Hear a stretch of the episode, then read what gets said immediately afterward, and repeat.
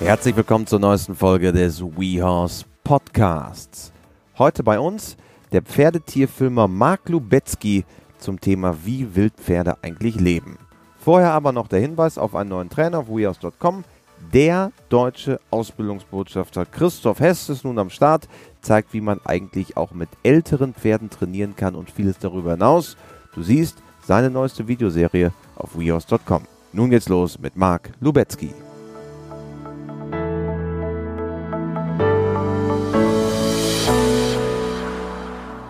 Herzlich willkommen im WeHorse Podcast Studio, Mark Lubetzky.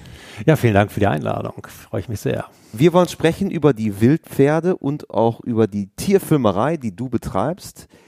Wildpferde. Manche kennen sie aus Dülmen, beispielsweise in Deutschland, der Meerfelder Bruch. Das sind die in Deutschland lebenden Wildpferde. Es gibt sie aber global. Wie geht's den Wildpferden im Jahre 2019? Es ist ein bisschen gespalten, wie es denen geht. Es gibt ziemlich viele so dass denen das an sich von der Erhaltung der Art, wenn man das so sagen darf, ähm, ziemlich gut geht. Aber auf der anderen Seite sind es eben auch die Probleme, dass es teilweise sehr viele gibt ähm, und dass Menschen das immer nicht so gerne mögen oder einige Menschen das nicht so gerne mögen, wenn eben so Tierpopulationen so anwachsen und die dann versuchen zu dezimieren. Und das ist eigentlich dann auch das Problem, Hauptproblem für die Wildpferde. Also es geht ihnen nicht nur gut, aber viele leben in Reservaten, wo sie geschützt sind. Ja, und da gibt es unterschiedliche Reservate, so wie du das eben auch schon angesprochen hast, mit den Dülmnern, das ja ein sehr begrenztes Schutzgebiet ist, wo auch sehr viele Tiere auf recht engem Raum leben, wo auch nicht immer das ganze Jahr über Hengste sind, wo wir dann eben auch schon unterschiedliches Verhalten sehen. Dann gibt es andere Naturschutzgebiete auch in Deutschland, ähm, wo das ganze Jahr über Hengste drin sind, wo sich die Herden selber bilden können, also wo wir noch, noch natürlicheres Verhalten haben als in Dülmen, aber trotzdem der Mensch auch Management macht. Dann gibt es wieder andere Gebiete, zum Beispiel in England Nationalparks, die mehr in Richtung Zucht gehen, äh, wo der Mensch noch mehr eingreift, was man nicht denkt, obwohl das einfach größer ist, aber doch mehr reglementiert wird. Und dann haben wir, bleiben wir ruhig in Europa, wenn wir Richtung Ostblock rübergehen, äh, zum Beispiel auf dem Balkan, in Bosnien, verwilderte Hauspferde die aber ganz ohne Zäune leben, wo es auch denn schon Raubtiere gibt, die zwar noch so ein bisschen geschützt werden von Rangern, die das ehrenamtlich machen, aber die passen einfach nur auf, dass keine Menschen so doll an die Pferde gehen und keine rausfangen, die also schon sehr wild leben an sich. Und dann gibt es auch, wir können ruhig auch noch in Europa bleiben, in Nordportugal so die wildesten Wildpferde, wenn wir, also wenn jetzt ein Biologe zuhört, der wird natürlich gleich schreien, Wildpferde, Wildpferde, aber im Fernsehen darf man Wildpferd sagen. Ähm, da gibt es in Nordportugal die Garanos, die auch wieder in einem Nationalpark leben, sehr abgeschieden, quasi überhaupt keinen Kontakt zu Menschen haben und das auch schon seit vielen tausenden Jahren. Dort leben auch Wölfe. Und da haben wir wirklich noch so, wo ich sagen würde, in Europa absolute Wildnis, absolute Wildpferde aber dann ist der Begriff des Wildpferdes ja auch recht, recht breit gefasst. Ne? Also jetzt die, ja. wo wirklich Fressfeinde da sind und welche, die im Reservat, nenne ich es jetzt mal, leben. Wann ist ein Pferd denn ein Wildpferd? Ja, da gibt es eben unterschiedliche Definitionen und äh, Biologen, die gehen ja wirklich von einem Wildpferd aus, von einem Wildtier, was ohne jeden menschlichen Einfluss lebt oder gelebt hat oder auch genetisch ohne menschlichen Einfluss ist. Und da wurde ja gerade festgestellt, man dachte bisher immer, das Przewalski-Pferd ist eins der letzten Wildpferde, obwohl die ja auch in der Freiheit ausgestorben waren und dann aus zoologischen Gärten wieder ausgewildert wurden. Aber da hat man jetzt eben auch festgestellt, ähm, dass sie eben doch auch schon von anderen äh, Pferden abstammen, die auch schon Kontakt also zu Menschen hatten. War also eigentlich streng genommen gar keins. So, ähm, so dass ich, wenn ich rein fachlich spreche, und wir sind ja hier im Fachpublikum unterwegs, da muss ich mich ein bisschen zusammenreißen und nicht Natürlich. nur sagen, ne? ähm, spreche ich gerne von Wildis. Das ist so ein bisschen so ein, so ein Waldis. Wildis, ne? so ein ja. englischer Begriff, der sagt, okay, das ist alles, was so ein bisschen wild lebt. Ähm, dann ist man auf der sicheren Seite sicheren Seite, dann können wir natürlich von verwilderten Hauspferden sprechen, wenn wir irgendwo Pferde haben, so wie in Bosnien, so vielleicht auch wie in, in Namibia, ähm, wo die mal in Menschenbesitz waren und dann freigelassen worden sind und von alleine dann oder von selbst dann zurechtkommen in der Natur. Oder was eben auch ein sehr schöner Begriff ist, sind Urpferde oder Urpferderassen, äh, wie wir zum Beispiel das Exmoor Pony haben, wie wir den Garano haben, äh, das Soraya-Pferd auch noch, was jetzt auch quasi ausgestorben ist. Ähm, und das ist eben für die alle, die züchten und sich mit Rassen beschäftigen, eben sehr interessant, auf die Urpferderassen zurückgehen und zurückzugehen. Und die gibt es eben in Freiheit oder freilebend oder halbwildlebend, aber auch ganz normal in Zuchtbetrieben auch.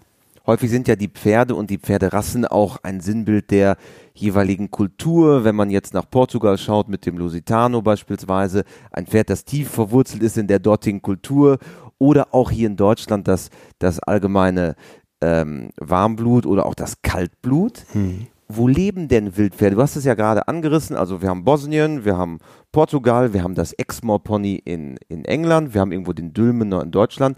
Wo, wenn man jetzt mal den Globus gesamt sich anschaut, wo leben überall Wildpferde? Also wild lebende Pferde, bleibe ich jetzt hier ruhig mal korrekt, gibt es in fast jedem Land auf der Erde so wo die irgendwo ohne Zäune oder ohne Einfluss des Menschen mehr oder weniger leben, aber dann eben wie gesagt in den in den unterschiedlichen Abstufen und Abstufungen.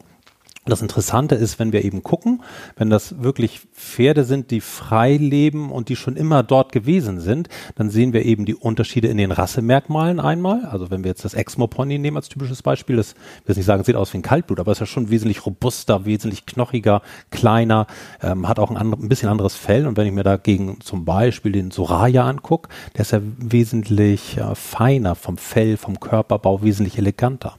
Und wenn ich dann gucke, wo kommen die ursprünglich her, dann sehe ich eben auch am Lebensraum, dass das eben durch den Lebensraum beeinflusst wurde, eben über tausende Jahre. Dass ich, wenn ich ein Pferd habe, was mehr im Norden lebt, wo es feuchter ist, wo es nasser ist, das sieht eben ganz anders aus wie ein Pferd, was aus trockenen Regionen kommt.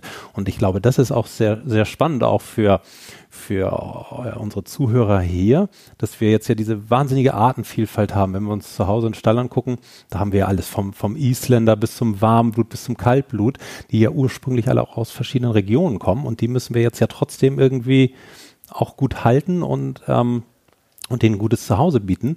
Und da ist es eben, dass sie erstmal wettermäßig, klimatisch auch ursprünglich anders sind. Und das hängt dann nämlich auch ganz, ganz eng damit zusammen, anders von der, von der Nahrung von ihrem Ursprung sind. Das heißt, im Norden, in feuchten Gebieten, finde ich ganz andere Pflanzen, ganz andere Nahrung als in trockenen Gebieten, äh, wo weniger Wasser ist und wo es vielleicht auch höher ist vom über Meeresspiegel. Also das Fjordpferd, das eher vielleicht Moose gefressen hat früher, genau. in, der, in der Urfassung, gegenüber einem Pferd aus Portugal, was eher trockenes Gras. Ja, obwohl die, die, die, die, die verblüffende Sache ist, wenn wir dort, dort gucken, wo die in Portugal leben, gerade die Garanus ganz im Norden, das ist erstaunlich feucht und vor allem auch erstaunlich ähm, kühl. Ich war ähm, jetzt gerade dieses Jahr da äh, wieder, oder fast jedes Jahr da, und da hat's im, im Mai, Ende Mai, hat es nochmal Schneeregen gegeben. Und im Winter fällt auch wirklich Schnee, also weil es so hoch ist in den Bergen und so feucht. Ähm, da, tatsächlich ist es eher so, wenn wir Richtung Asien rübergehen oder auf dem Balkan, da ist es dann trockener, weil das Klima dann auch kontinentaler wird, weil der Golfstrom da auch weg ist. So, und da habe ich eben auch viel feine Gräser. Und jetzt gerade im Winter ist es total spannend. Die Pferde, die dort leben, fressen an sich fast rund um die Uhr also sind unheimlich viel mit Nahrungsaufnahme beschäftigt, während die Pferde in, in so feuchten oder in Waldgebieten auch, Pferde sind ja für mich keine Steppentiere, sondern Steppen- und Waldbewohner. Also und wenn die eben in bewaldeten Gebieten leben, dann fressen die eben viel gröbere Nahrung ähm, und brauchen dadurch auch nicht so viel zu fressen und haben viel längere Ruhephasen dazwischen. Weil es energiereicher auch ist. Genau, weil mehr Struktur ist und der Darm eben auch mehr beschäftigt ist und, und sie auch eben leichter was finden. Nun bist du Tierfilmer, Pferdefilmer. Wie muss man sich das Ganze vorstellen? Liegst du dann auf der Lauer und wartest, bis die Wildpferde vorbeikommen und du versuchst schöne Bilder einzufangen. Wie genau funktioniert das? Ja, ähm, natürlich versuche ich schöne Bilder einzufangen, aber klar, das erste Mal musst du hinkommen, musst du sie finden ähm, und dann musst du rankommen. Und das ist eben sehr unterschiedlich. Wenn ich jetzt zum Beispiel im Exmoor Nationalpark gehe, da kann ich fast so wie zu Hause auch zu denen hingehen, zumindest in den Gebieten, wo viele Touristen sind, da sind die nicht so scheu. In der Mitte, in the heart of the moor, da werden sie auch schon scheuer und gucken auch schon und laufen auch weg. Da muss man sich schon vorsichtiger nähern. Aber wenn ich dann wirklich in in richtigen Wildgebieten unterwegs bin, dann braucht das schon mehrere Tage, bis du dich denen annäherst. Und ähm, dann versuche ich in die Herde aufgenommen zu werden. Das ist das, ähm, was, was ich möchte, damit ich dann wirklich auch natürliche Aufnahmen machen kann. Und wie läuft das dann ab, dies in die Herde aufgenommen werden? Man kennt das ja zum Beispiel auch von ähm, Pferdetrainern wie Jean-François Pignon aus, ja. äh, aus Frankreich, der sagt auch immer, ich möchte in die, Pfer in die Herde aufgenommen werden. Aber wie, wie funktioniert das jetzt, wenn du in the heart of the moor bist, mhm. äh, bei den Exmoor-Ponys. Jetzt, nun bist du ja ein Mensch, du siehst ja schon mal anders aus. Wie funktioniert das? Das ist gut, dass du das sagst und viele sagen dann ja, Pferde merken doch, dass du kein Pferd bist und das ja. funktioniert ja überhaupt nicht. Doch, ähm, genau ähm, auch verschiedene Tierarten untereinander können sich auch verständigen, weil die eben ähnliche Körpersprache, ähnliche Signale haben und deshalb verstehen uns die Pferde ja auch und alle, die schon mal Bodenarbeit gemacht haben, die wissen das ja eben auch, dass ein Pferd auf uns reagiert. Draußen in der Natur ist es so ein bisschen extremer als auf dem Reitplatz sicherlich. So, und das erste, was ich mache, ist, dass ich sie spiegel. Ähm, das kennen viele vielleicht auch schon aus der aus der Menschenkörpersprache oder vielleicht auch aus dem Umgang mit dem Pferd. Und das muss ich da draußen aber sehr konsequent machen. Und da fange ich an im Abstand von 300 Metern und dann mache ich einfach alles das, was die Pferde auch machen. Das heißt, wenn die ruhen und stehen bleiben, dann bleibe ich auch stehen und Ruhe. Stelle ich meinen Fuß auf, knick meine Hüfte ein und bin so ganz entspannt. Und das ist für die auch vollkommen okay, dass ich aufrecht stehe. Ich darf mich eben nicht nach vorne beugen, so wie du sagst, wir sind ja eigentlich ein, auch ein körperlich anders, ein Raubtier, Augen nach vorne. Und wenn ich mich nach vorne beuge und die angucke, dann sind sie weg. Das mögen die gar nicht. Also muss ich entspannt sein. Und das merken die dann eben auch. Und wenn die dann in eine Fressphase kommen, kann ich mich auch im gleichen Rhythmus bewegen wie die. Und das ist interessant am Spiegeln, dass man ein Gefühl kriegt fürs Gegenüber egal ob ich es jetzt mit Mensch mache oder mit, mit einem Tier mache, merke ich, okay, wie ist der Rhythmus und, und wie bewegt er sich? Und ähm, das ist ganz cool. Und dann dauert das eben, weil ich als Mensch ja doch ein bisschen plumper bin, bei, bei mir immer noch so vier, fünf Tage, ähm, bis sie dann wirklich sagen, okay, der ist okay und der kann hier bleiben. Und wenn ich dann Glück habe, dann kann es sein, dass der Hengst mich in die Herde reinholt, in die Herde einlädt. Und dann bist du Teil der Herde, während du dann filmst. Dann bin ich, genau, dann bin ich Teil der Herde, ähm, weil es ist in, in der Natur so, oder was heißt in der Natur, bei Pferden einfach so, dass der Hengst, können wir sagen, ist sozusagen der Personalchef der Herde. Der bestimmt. Das Alpha-Tier. Wer, Kann man das so sagen? Ja, ja, es gibt schon auch Sachen, die die Stuten auch ja. entscheiden, so, ne? aber er, da, er entscheidet halt, wer in die Herde kommen darf. Er entscheidet auch, wer gehen muss. Aber auf der anderen Seite, wenn eine Stute nicht bleiben will, kann sie natürlich auch gehen. Also es wird kein Tier gezwungen. Sondern wenn der halt entschieden hat, der darf mit in der Herde sein, dann ist es auch für alle anderen Tiere in der Herde okay. Und dann kann ich mich ganz normal zwischen denen bewegen, muss aber schon auch in dem Rhythmus bleiben. Also wenn die jetzt in eine Ruhephase gehen oder nachts schlafen, sich hinlegen, dann kann ich natürlich nicht wie wild da hin und her laufen. Das äh, würde auch nicht funktionieren, sondern ich muss schon das Gleiche immer noch weitermachen. Was waren bisher die spannendsten oder die spannendste Rasse, wo du Teil der Herde geworden bist? Also für mich schon, also die in Portugal, die Garanos mag ich schon sehr. Ähm, aber ich, ich kann nicht sagen, so die sind am spannendsten oder es ist irgendwie immer überall irgendwo was, was Besonderes und dann ist es auch tatsächlich so dieser individuelle Kontakt zu den Tieren, dass du dann schon auch zu, zu einigen wenigen aus der Herde dann auch eine besondere Beziehung aufbaust. Und es kann, kann mal ein alter Hengst sein, kann aber auch mal ein Jährling sein, kann mal eine Stute sein oder ein verletztes Tier. Ähm, das ist ganz unterschiedlich. Es wird ja in den letzten Monaten sehr viel über das Thema Klimawandel auch geredet und ja. welchen Effekt das auch auf äh, die Tiere hat. Merkt man Klimawandel bei deinen Arbeiten, bei deinen Projekten? Nee, also ich will jetzt nicht den Klimawandel leugnen, aber ähm, weiß ich nicht, ich mache es ja nun auch erst seit zehn Jahren ungefähr mit den, mit den Wildpferden ähm, und du hast halt schon manchmal auch extreme Wetterlagen, ähm, aber ob das jetzt mehr oder, oder weniger wird, kann ich so nicht sagen. Kein messbarer Effekt für dich zumindest. Für mich nicht, nein. Dein Buch heißt Im Kreise der Herde von wilden Pferden lernen. Was können wir denn von, von den wilden Pferden lernen? Wir können also das in zwei große Bereiche teilen, was wir von den wilden Pferden lernen können. Das ist einmal Bereich Haltung und einmal Bereich Umgang. Also alles, was Kommunikation, Körpersprache ist.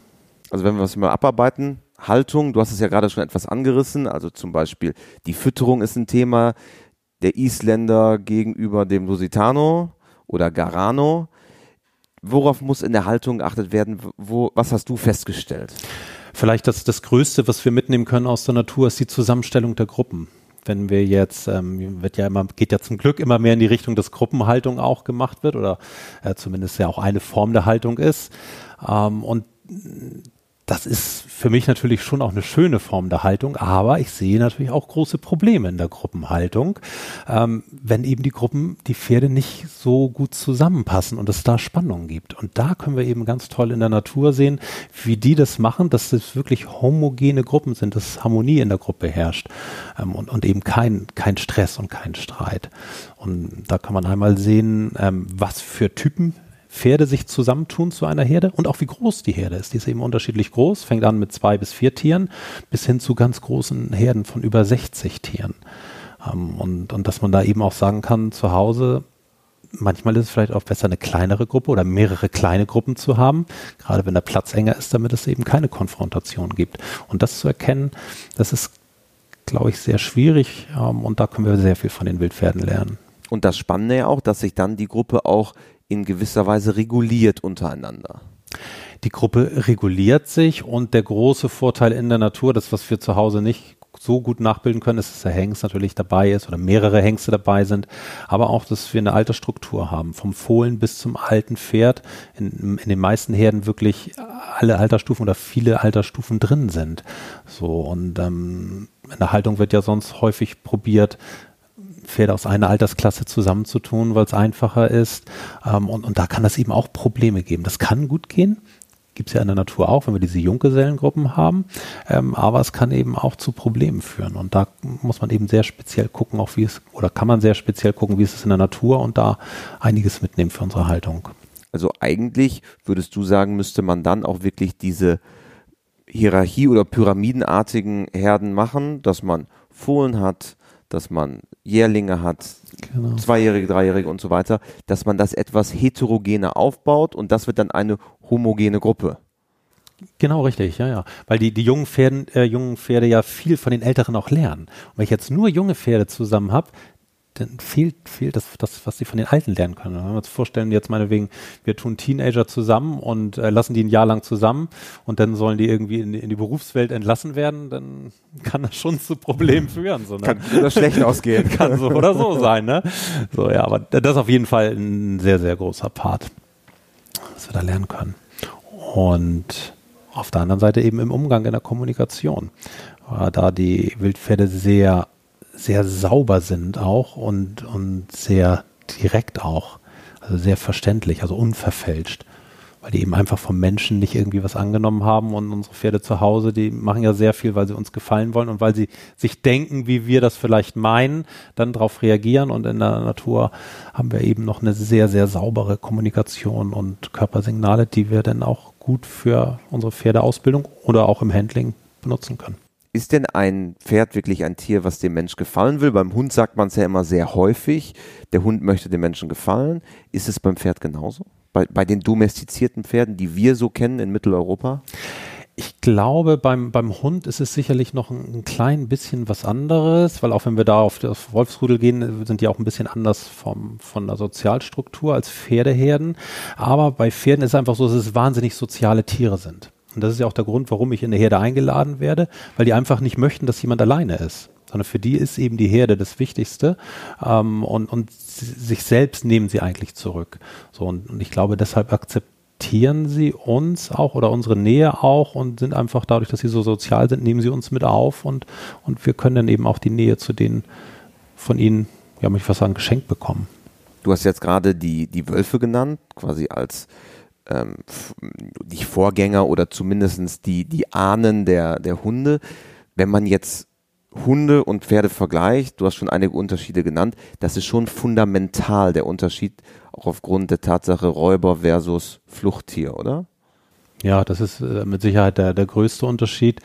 Ähm, und aber auch, dass Pferdeherden ja auch noch größer organisiert sind. Das heißt, wir haben in der Natur nicht nur eine Herde für sich, sondern mehrere Herden schließen sich wieder zu einem Herdenverband zusammen ähm, und haben dann ja eben auch ein anderes ähm, Verhalten dadurch, dass sie zusammen alle in einem Gebiet leben haben sie ja nicht dieses Territorium, was ein Wolfsrudel hat, wo ein Wolfsrudel sagt, okay, das ist hier unser Gebiet. Da darf kein anderer ähm, eindringen. Ja, ganz, ganz, so, ganz so hart ist es dann auch nicht. Also ja. gerade die Wolfsforscher, die ich kenne, ich bin nun selber kein Wolfsexperte, aber unterhalte mich halt mit vielen und aber natürlich dadurch, dass ich öfter mal Kontakt draußen in der Natur zu Wölfen habe, ähm, schon auch ein bisschen was erlebt. Aber äh, das ist eben bei Pferden schon anders. Die haben schon auch, auch Pferdeherden haben auch, will ich sagen, ein Territorium um sich herum, aber das wandert mit denen mit. Dass sie sagen, so um um ein einzelnes Pferd herum hat ja auch seinen Individualbereich, aber auch eine Herde um sich herum hat auch so einen Bereich, wo sagt, so da sollte eigentlich jetzt nichts, nichts hinkommen, aber wenn die dann weiterzieht, zieht das mit denen mit. So können wir das sagen. Und bei den, bei Raubtieren ist es in der Regel fest. Es gibt auch andere Pflanzenfresser oder, oder Beutetiere, da ist es anders, aber bei Pferden ist es ja eben so ein bisschen lockerer mit dem Territorium. Jetzt haben wir über das Thema Haltung gesprochen und, und wie die Pferde auch interagieren. Schauen wir mal auf den zweiten Teil. Ja, sehr, sehr spannend. Körpersprache, Kommunikation.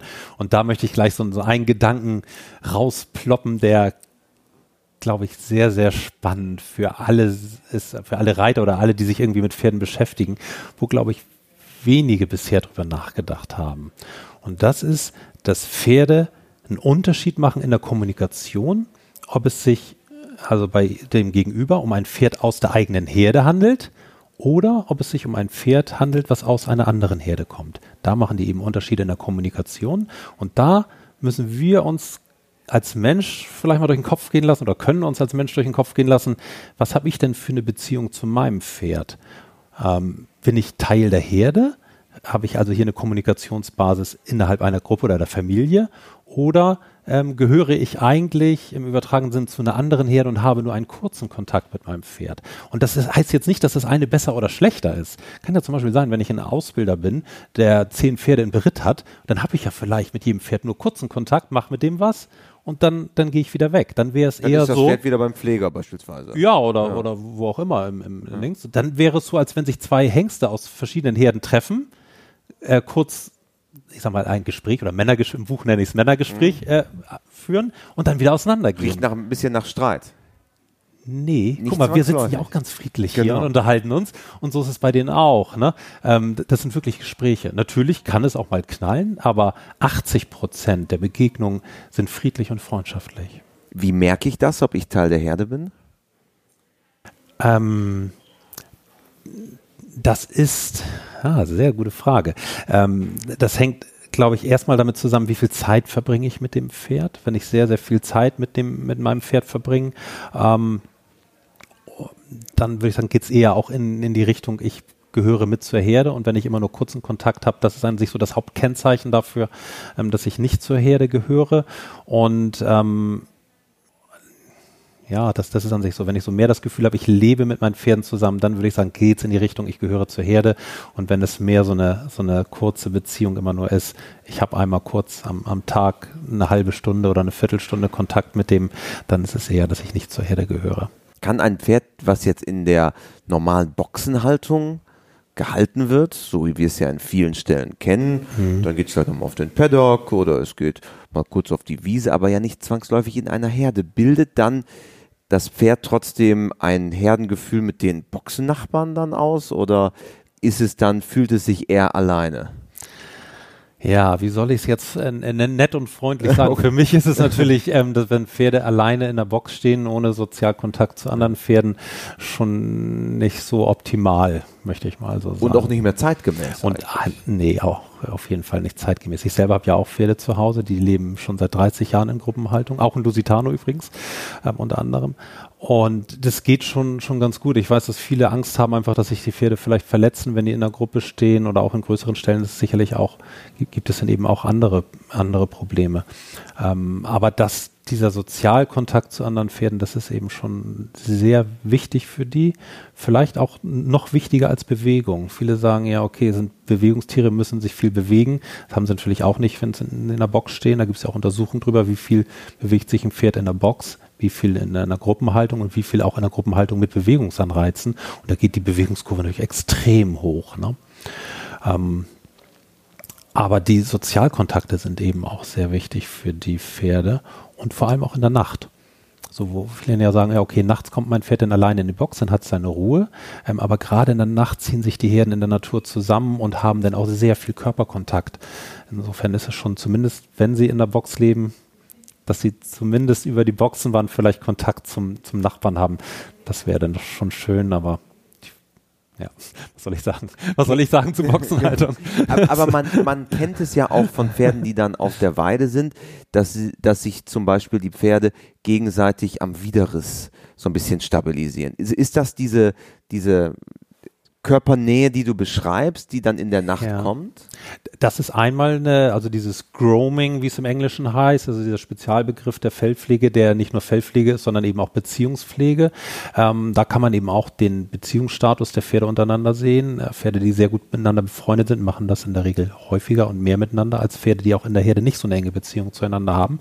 Aber, und das dürfen wir nicht vergessen, für viele Pferde ist auch einfach so, dass so ein bisschen nebeneinander stehen dicht nebeneinander stehen, so Nähe haben oder mal einen kurzen Nasenkontakt haben, ähm, können wir häufig beobachten bei dem Althengst und auch bei seinen Altstuten in einer Herde, dass die gar nicht so viel körperlichen Kontakt haben, aber trotzdem sich immer mal angucken oder mal mit den Nasen kurz zusammengehen und dann wieder auseinandergehen und das machen sie eben sehr häufig, auch über den Tag verteilt.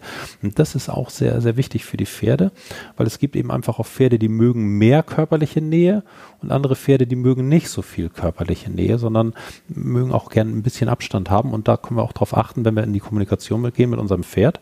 Ähm, was mag das gerne? Wie mag es das gerne? Vielleicht bin ich ein Kuscheltyp, mein Pferd aber nicht. Und dann muss ich da vielleicht auch mal ein bisschen Rücksicht drauf nehmen und, und das nicht den ganzen Tag oder die ganze Zeit, wenn ich da bin, in den Arm nehmen und drücken und Herzen. Und da gibt es ja sowieso so ein bisschen ähm, was, wo wir gucken können, dass wir da pferdegerechter das machen, wenn wir unser Pferd anfassen.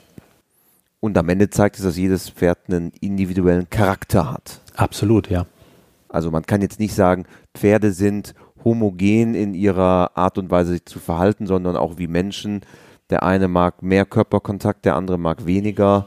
Das ja. ist einfach ein Unterschied. Und, und das ist eben auch genau das in der Herde. Da habe ich eben einmal ein neugieriges Pferd oder, oder eins, was, was mehr vorangeht. Dann habe ich aber auch ähm, eher so diesen familiären Typen, der sich dann mehr im Kern der Herde auffällt. Und diese Mischung, die, die macht das dann. Und das, auch da ist wieder nichts besser oder schlechter.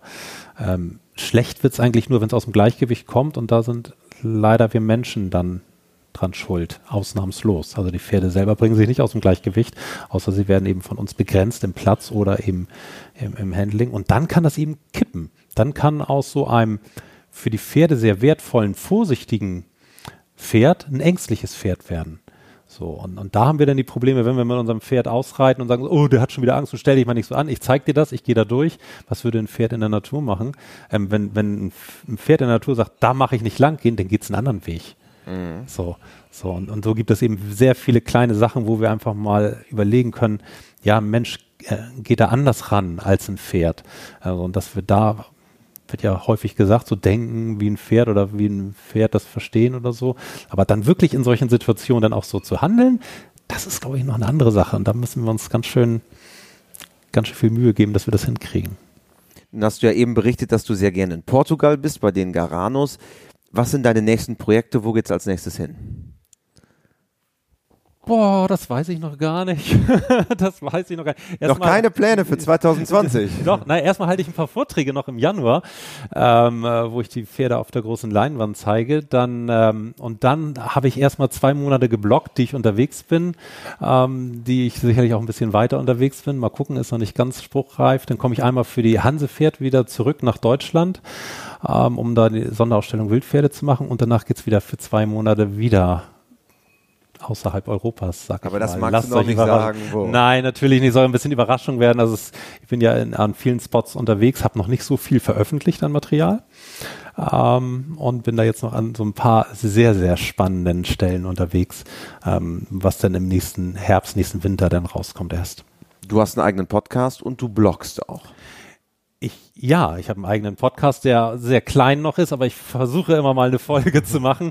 Nicht ganz so regelmäßig, da bitte ich um Verständnis, weil ich eben auch viel unterwegs bin. Ein bisschen Blog auch und ja, jetzt habe ich, wie du sagtest, gerade das Buch geschrieben und ansonsten habe ich für, für Menschen, Pferdemenschen, die sich im Detail dafür interessieren, eine Masterclass ähm, auf meiner Website. Das ist online, wo es jede Woche einen neuen Film gibt mit Wildpferdeaufnahmen, mit Pferdeverhalten, wo ich das gezeigte Verhalten dann erkläre. Sehr cool. Lieber Marc, am Ende eines jeden WeHorse Podcasts haben wir die vier klassischen WeHorse-Fragen. Oh. Die möchte ich auch dir stellen. Bin mir ganz sicher, dass du sie bravourös meistern wirst. Frage Nummer eins ist, hast du ein Motto, nach dem du lebst? Habe ich ein Motto, nach dem ich lebe? ich mache eigentlich immer das, was mir Spaß macht und wo ich mich gut bei fühle. Und wenn das keinen Spaß mehr macht, dann lasse ich sein. Und deshalb mache ich schon 30 Jahre Pferde, weil es mir einfach Spaß macht. Frage Nummer zwei ist, gibt es einen Menschen, der dich vielleicht auch im Hinblick auf die Pferde besonders geprägt hat? Meine Frau. Also vielleicht gibt es zwei Menschen. Meine Frau, die mich zu den Pferden gebracht hat, weil bis ich 18, 19 war, hatte ich mit Pferden noch nichts zu tun und sie war der Auslöser. Sie hat gesagt, wenn das mit uns klappen soll. Ab aufs Pferd. Ja, erstmal Pferd anfassen, streicheln. Das war dann als dieses Ab aufs Pferd und dann war es äh, am nächsten Tag für mich, sage ich, alles klar, ich kann nur noch mit Pferden arbeiten, sonst nichts anderes ja. machen. Ja, und dann vielleicht noch als zweiten äh, kann ich hier erwähnen Bernd Branderup, bei dem ich Reiten gelernt habe, dann anschließend äh, sehr lange Zeit. Akademische Reitkunst. Akademische Reitkunst. Ähm, jetzt im Moment reite ich nicht mehr, weil meine Pferde alle alt sind, ähm, aber von dem habe ich, glaube ich, auch sehr viel gelernt. Dann Frage Nummer drei. Wenn du Reitern oder Pferdemenschen auf dieser Welt eine Sache im Umgang mit ihren Pferden auf den Weg geben könntest, was wäre es? Die Herde ist für Pferde das Wichtigste, das absolute Mittelpunkt, um den sich alles drehen muss. Und zum Abschluss vervollständige bitte diesen Satz. Pferde sind für mich. Die tollsten Tiere der Welt. Ein perfekter Schlusssatz. Ich glaube, wir haben ganz viel gelernt. Vieles, was ich auch noch nicht wusste über Wildpferde. Hat ganz viel Spaß gemacht. Vielen Dank, Marc Dubetzky. Vielen Dank, dass ich hier sein durfte. Wie du vielleicht weißt, wir haben ein WeHorse Turniersponsoring und zum Abschluss noch einmal der Hinweis, wir haben noch einige Restplätze in unserem Kontingent für die Turniersaison 2020. Also falls du ein Turnier organisierst, ein Tag der offenen Tür, ein Pony-Spieletag, was auch immer, wir unterstützen euch und die Informationen dazu findest du auf www.wehorse.com slash sponsoring.